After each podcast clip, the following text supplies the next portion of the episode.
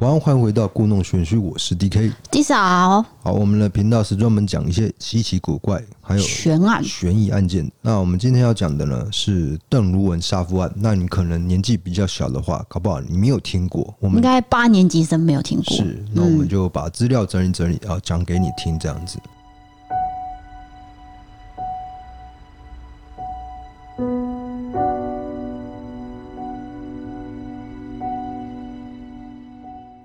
先念一下声明哈，以下内容我们会很露骨的谈到了犯罪行为，如同知名鉴识专家李昌钰博士说过的，从有名的案件当中，我们可以了解当时的政治理论、社会变迁、法律制度以及侦查案件的方法，所以这就是我们谈论真实犯罪的动机与原因，请你斟酌听下去了。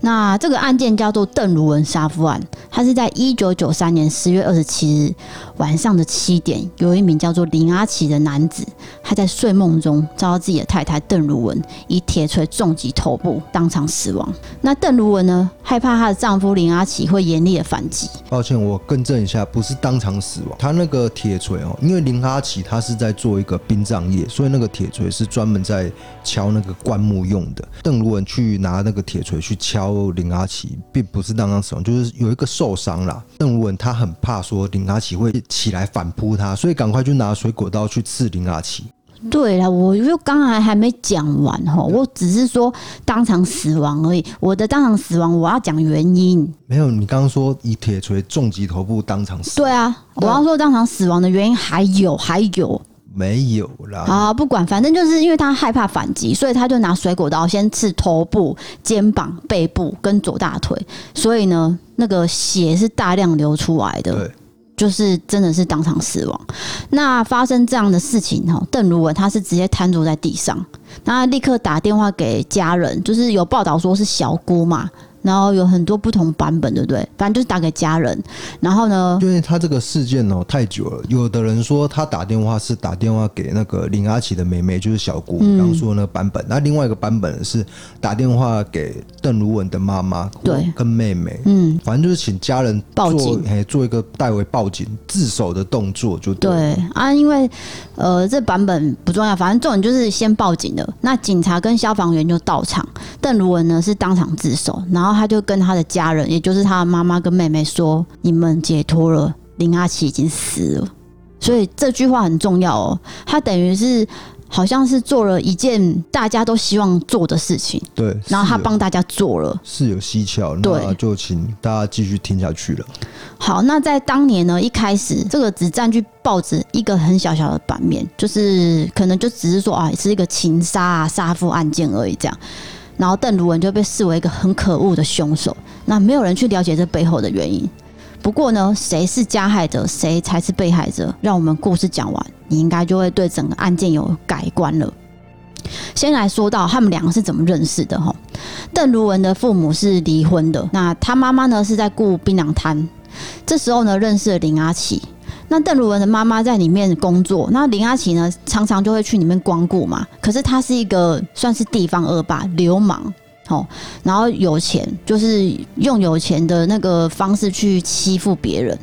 然后还强迫邓妈妈就是跟他发生呃性关系，哦，这是非常可恶的事情。有一个版本是说，呃，他跟邓如文妈妈好像有泼他泼他硫酸，嗯导致邓妈妈的眼睛失明，所以就进了医院。对，有一个名嘴是这样讲，嗯，那然后邓如文就去医院看他的时候，林阿奇发现了邓如文，是就把他带回家性侵了。对。嗯，这是一一个版本啊。对，但是后来我在 TVBS 的报纸有看到邓妈妈的那个容貌，嗯，看不出来有硫酸的样子，所以我非常怀疑，嗯、林阿奇到底有没有泼硫酸这件事情。哦，好对，反正重点就是他之后也对邓如文做性侵了。对对，这个是确实的。哦对，因为那时候她才十五岁，哦，国三而已。然后也因为这样，她就怀孕了。那因为当时性侵害的观念是很薄弱的，我们要讲的是当年那个过去错误的观念。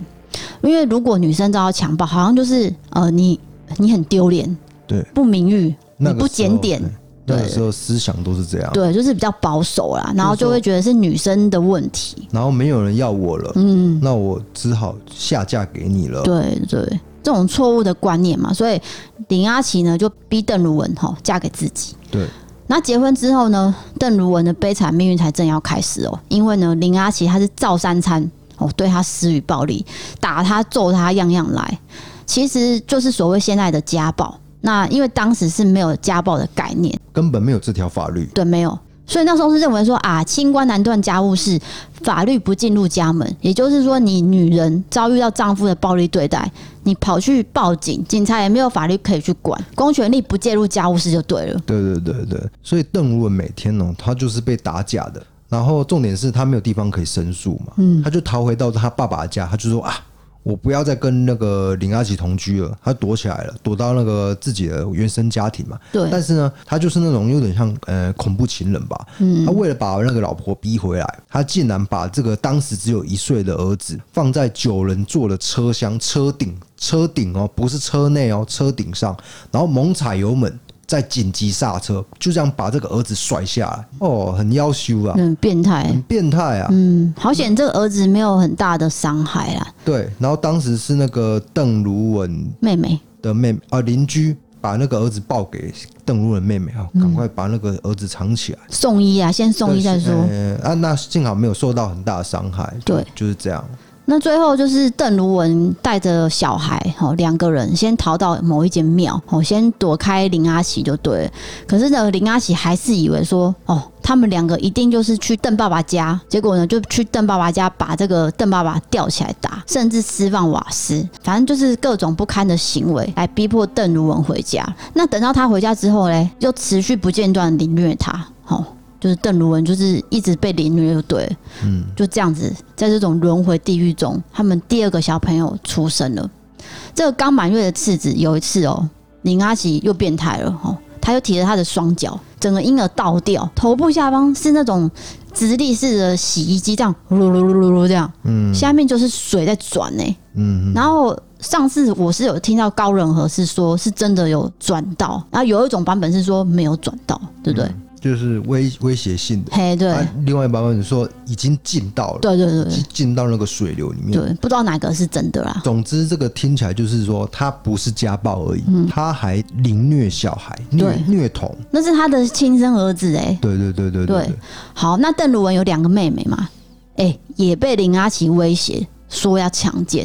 要强暴，然后还说要把他们卖到妓女户。我不知道为什么林阿奇就是好像可以为所欲为，就对了，就是他觉得大家都要听他的这样，他就是恶霸，你对啊你就是把他想成恶霸，对非常恶的恶人就对了啊。所以就是邓如文全家人都被威胁，然后你看他弟弟哦、也说要被就是被林阿奇泼硫酸，哦，等于是全家人都受到就淫威当中哦啊，对对，整个就是笼罩在一个阴影下就对了啊。对，就大家都想要逃走，可是不知道怎么逃。哦，对好，那现在就要讲到事件发生当天，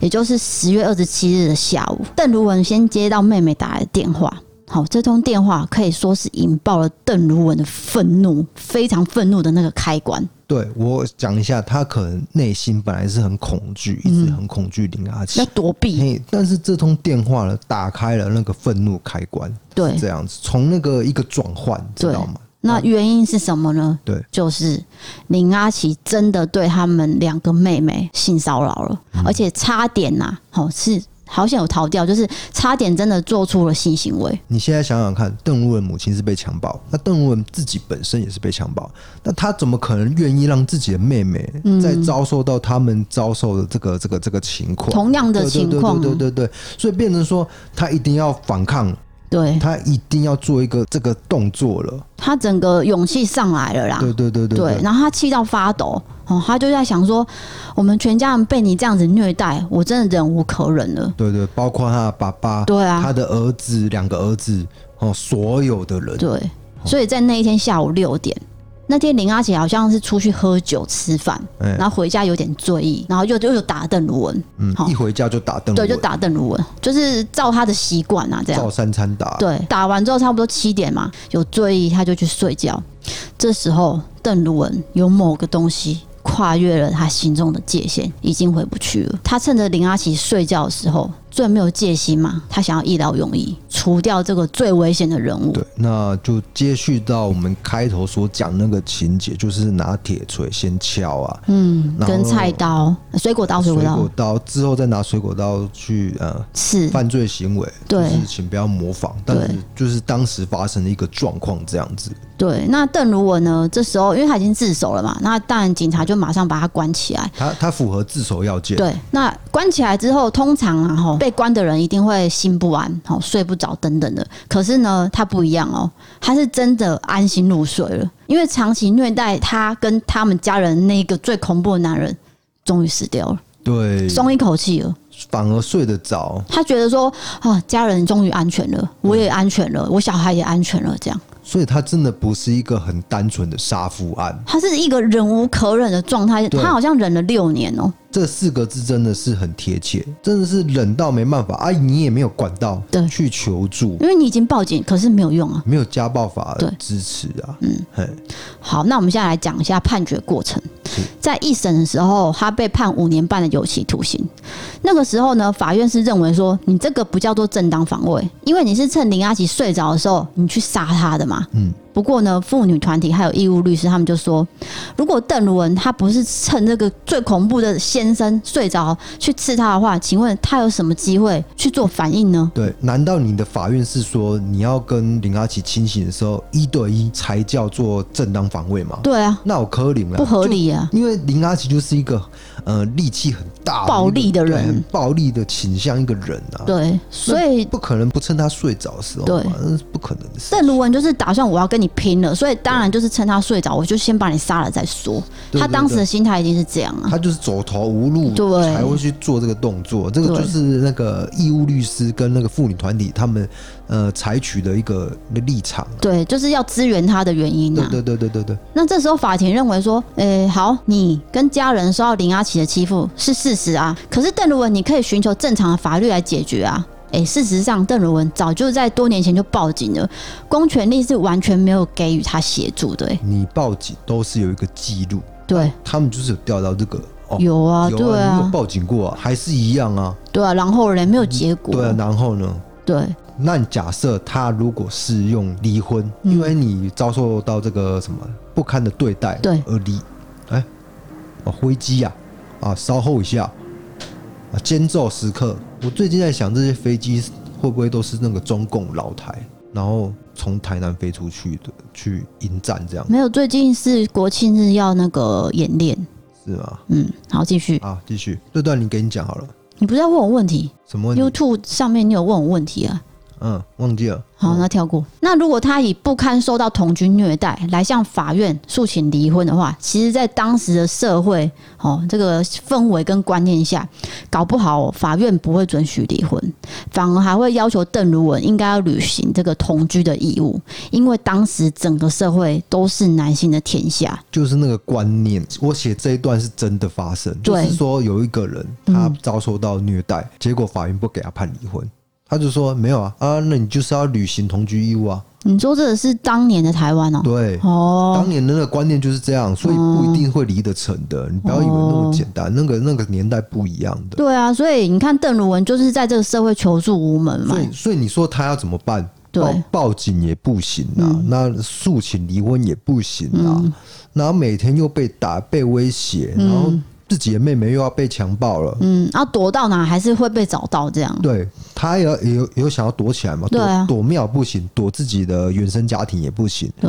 真的是走投无路啊。所以邓如文这个所谓的杀夫行为，其实是逼不得已、必要之恶啦。必要之恶，对、嗯对对对对，然后呢，家暴法是在一九九八年才有的嘛，嗯，所以那时候根本没有这个概念啊。好，那在妇女团体的声援下，他们提出了一个非常有名的案例，也就是美国的罗瑞娜艳福案。艳福案，切记记得哈。罗瑞娜呢，她也是长期受到丈夫的家暴凌虐，有一天她也是受不了了哈，她就拿菜刀把丈夫给阉了，结果呢获得无罪的判决。是所以邓如文的义务律师他就提出这么一个例子，而三军总医院呢也帮邓如文做了一份精神鉴定报告。这报告是说他是处于精神丧失的状态下才做出杀夫的行为，法院在审理后呢，认定他的确是符合精神耗弱条件，因此改判三年有期徒刑。而邓如文在狱中表现良好，服刑一年半以后就假释了。他出狱之后呢，记者呢，吼，很多记者就围在那个吼监狱外面要访问他嘛。他说：“你最想做什么事？”他不加思索就说：“我想要见小孩。对，如果你在 YouTube 搜寻“邓如文”三个字，你还可以见到当时的报道，他对就是这样说，对就是说他心心念念在狱中就是小孩子了。之后，邓如文他跟他的家人，他就渐渐淡出媒体的焦点，在这个坐牢完之后，他对就改名字了。对所以你现在找“邓如文”三个字”，没有这个人，你你嘿，你找不到。可是呃，记者因为跑社会线嘛，可能记者是找得到的。没有。那天我看到一个名嘴，他说真的找不到了。真找不到啊，嗯就是连记者没有，我觉得可能有一些记者可他，是为了要保护邓如文啊，对对对对对，对啊当然我们是当然我们是找不到，嗯嗯，当然是这样的，对就是说我是说那个私底下可能有有人知道了，嗯，对可是邓如文也不想要让人家知道，说我就是哎当年那个人。对对，他只想要平静的生活了。对，那目前呢，他周遭的生活圈没有人知道他就是当年的杀夫案对的主角，我今天是他，我也不会承认啊。对，因为这个过去就是我想要赶快忘记，对啊，忘记林阿奇对我的施暴，对，所嗯以随之而生的是什么？就是家庭暴力防治法。这等于是呃，邓如文牺牲他六年那个岁月，然后林阿奇的死亡随之而生的一个法律、欸。这个事件唤起了一个大家重视啊。对，对对对，那时候有很多妇女团体就在那个法院前面拉起布条嘛，嗯要求说一定要立这个法。哦，你不能让我们女性就是默默承受这些暴力的行为，还没有办法求助。嗯，对，那台湾就是亚洲第一个实行家暴法的国家。对嗯，，你说，你看韩国嘛，韩国也是比较大男人主义啊，日哦本也，是、啊日本也是，对啊，你他们没有家暴法没有，不就是说我们是第一个啊、哦，哦我哦们，是第一个，应该应该他们后来当然是有、啊，嗯不可能说没有了，有啦。嗯，但但是我们就是 number one 的、当时的第一名，台湾 number one，对。那有很多人就会问说，好，那这些被家暴的人或者是被性侵的人，你为什么不求助？你离开就好啊。对，这个是个重点，你知道吗？就是说很多家暴新闻、性侵的新闻底下不是网友留言说、嗯你是做的很愉快吗？还是说为什么你都不离开呢？就是你逃掉就好啊，嗯他报警就好他对对对啊。对风什么凉话，这个就是风凉话，嗯，没有那么简单嘛因。为当下如果你是你发生的话，你真的会活在一个很恐惧的状态，你是不敢做任何事情的。是，对，那我在 YouTube 有跟大家讲一个小故事，我这边重讲一次啊，就是在马戏团里面哦，有一个训练师。好，这个训练师呢，他在幼年的大象腿上哦绑了一条绳子。那这个幼年的大象，因为呃小时候嘛，呃、力气很小，没办法挣脱。嗯，那长大以后呢，等到他有力量的时候，他还是没办法挣脱，为什么呢？因为他小时候就觉得这个东西没办法脱掉了，嗯，他长大以后，他就会觉得我也一样没办法，对这个叫做习得无助感。就是即使他力气变大了，可是他还是不会去做这件事。，对他已经无助了，嗯，嗯，他已经嘿习惯无助那种感觉了。对啊，所以等于是受到家暴的人也是这样。对，所以我们才说这个叫做什么轮回地狱，对他一直陷在里面。对，如这果真的是要有人去帮忙、对欸。对对对对对对，就是说你要有有人去这个伸出援嗯手，让他理解，让他脱离这个观念。所以你说加巴达一一三嘛，嗯，指导说你要怎么做，你要对欸要怎么验伤啦，要对对要要实际的作为是什么，对或是对对收集帮自己收集证据，哎，对对对对对对对对，之后如果要打官司的话，比较多胜算啊。哎，我在讲我们在讲这些，会不会刚好收听 Parkes 的人真的有这个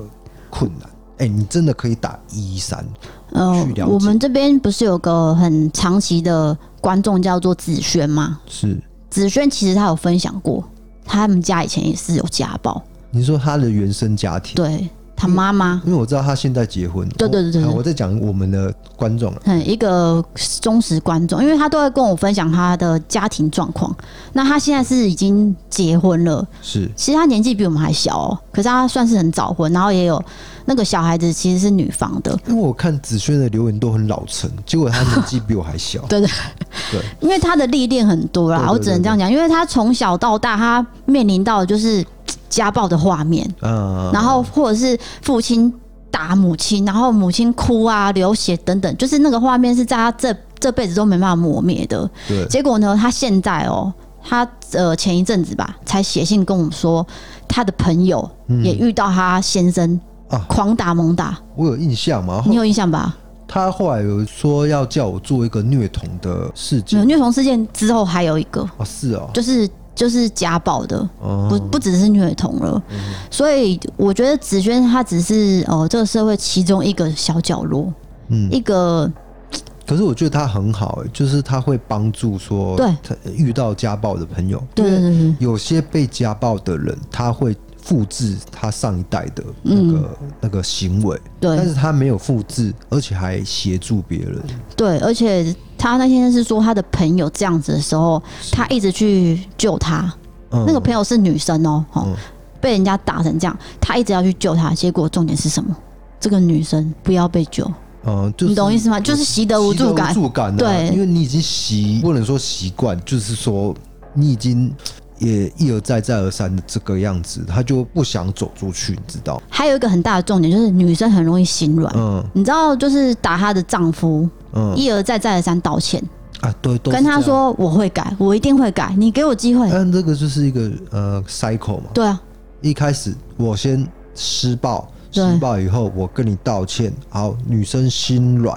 心软原谅了以后，下一次再施暴，嗯啊，一直循环，一直循环，对嗯不断循环。因为我是念社工系的嘛，我们我们当然是有念到这一块啊，那其实第三者就是在旁边看到的人是真的是对，哦你很你很想痛苦救哎、他嗯。但是他自己可能走不出去，还是走不怎出样。来。对，对这啊个真的要花很大的力气，或是呃谁谁谁的介入啦。最怕的是演变成恐怖行为，你知道吗？就是嗯之前那个东海爆炸案，那个就是家暴嘞、欸你你可能没有印象，最你说最近的东海爆炸案、最近啊，东海那个商圈，那现在调查结果好像还没有证实出来，但是说就是这个家庭的那个丈夫，他之前就是有多次的家暴记录，这个是实在，但是跟爆炸案有没有直接关联，好像还在调查，但是可能是有关联的。不确定。嗯，对，所以你看，就是会演变成那个刑事案件的嘛对。对对，这一节观众抱歉，就是我们今天谈论的的确是比较深沉一点的社会议题，对啊啦，不是在讲悬案。今今天这集就比较比较不悬，但是可能有必要让大家知道，因为当年哦、台湾有发生邓伦杀夫案，嗯然后衍生出家暴法的一个条文，这样。对啊，对对对对，就是应该说邓如文那时候被记者采访，他就说谢谢支持我的人，嗯我会努力继续生活。他自己牺牲了，然后可是他也觉得说他救了很多人，我相信他现在真的是，过得很好。我觉得应我该觉得他走出来了。对对，但是这是我们猜想，你知道他当年呃杀人的年纪是二十二岁，嗯啊，超年轻，二十啊二岁就是我大学毕业的时候。对啊对啊对啊，他那时候就哦因为是，她十五岁就被强暴怀孕了怀孕很早婚，所以他就是忍了六年嘛，那六年来杀人完然后去坐牢对，出来大概就是二十三四岁而已，还是很年轻，哎所以他的前途还是一片光明。对对对对对，她只要过得了这个新的这一关就的话可以了应该是过得去，因为她还年轻嘛。对，是啊，那我们现在要讲另外一个家暴反例，嘿，就是最近有一个韩国的哦家暴，也是蛮可怕的。她是个六十九岁的妇人，她是长期受到前夫的家暴哦、可是重点是离婚了，她还是不断被打，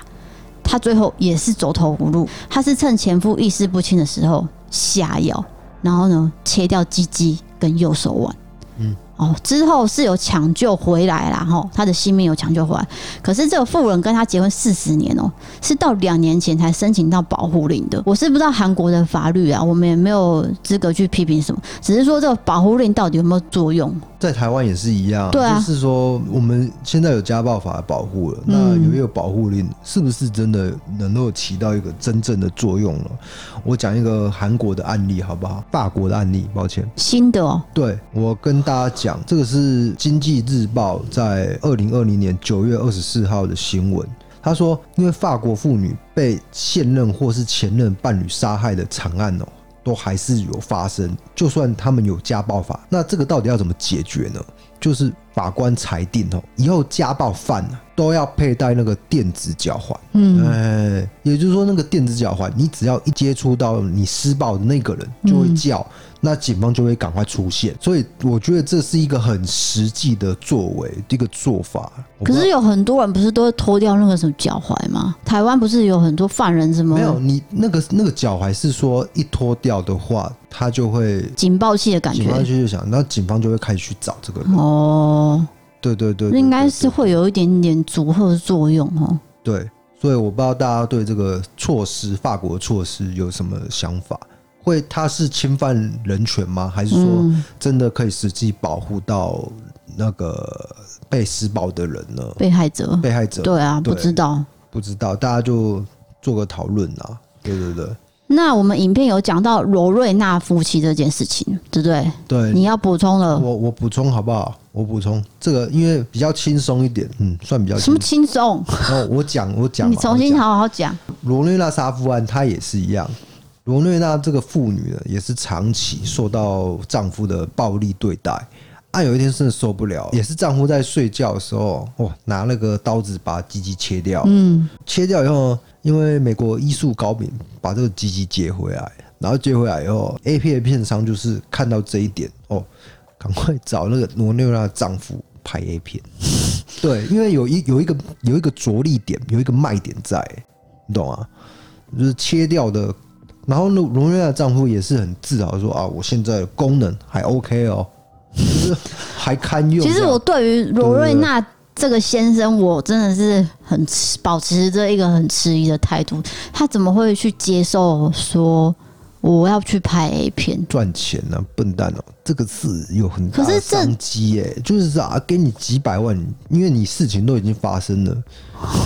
我知道你意思，而不且是，我是说他以后怎么生活、啊？大家都知道他是被切鸡鸡，然后还继续拍 A 片欸呢、他就是大家都已经知道他了，他已经有那个名气了，那他的照片已广泛的流传，大家都知道他是被切鸡鸡的人，那他当然要趁这个 A 片的那个，就是说证明说我还可以哦、这有样子，知名度，对，然后再捞一笔钱，这所以样。他不在意别人怎么看他他。当然在意了，但是事情生米已经煮成熟饭了，你你也只能继续过下去啊。那当然，他们最后是离婚了啦，一定要离啊当然是离婚啦、就是他拍的 A 片番号是什么？就不知道啊， 谁知道啊？我只我只就是我在读这个新闻的时候，有读到这一条，就拿出来跟大家分享。至于它 A 片的内容是什么，还有关键字要怎么搜寻，请你去查。对对，请大家就如果你自己有兴趣，就自己去那个我是不知道在演什么啦，对， 我也不知道没有兴趣。对，就就是这样啦。那现在就是说，呃，罗瑞亚杀夫案的重点就是罗瑞亚完全是无罪的，对，不像邓如文，他还被判三年、哦，嗯，他是真的是完全就脱罪。等于是美国的法院很重视这个太太她遭受到的所有的凌对对虐对对，对帮她讲话了。对对对对对，对，那就是希望呃后续社会案件就是不要再有发生这种这种事情，但是不可能啊，因为人嘛，人性就是这样嘛，就是希望减少啦。希望减少了。对，就是你去了解很多事情背后的原因的时候，你可能就会减少这些事情发生。那今天的案件就讲到这边喽，没错，我是 DK，我是 D 嫂，我们下次见，下次见拜拜拜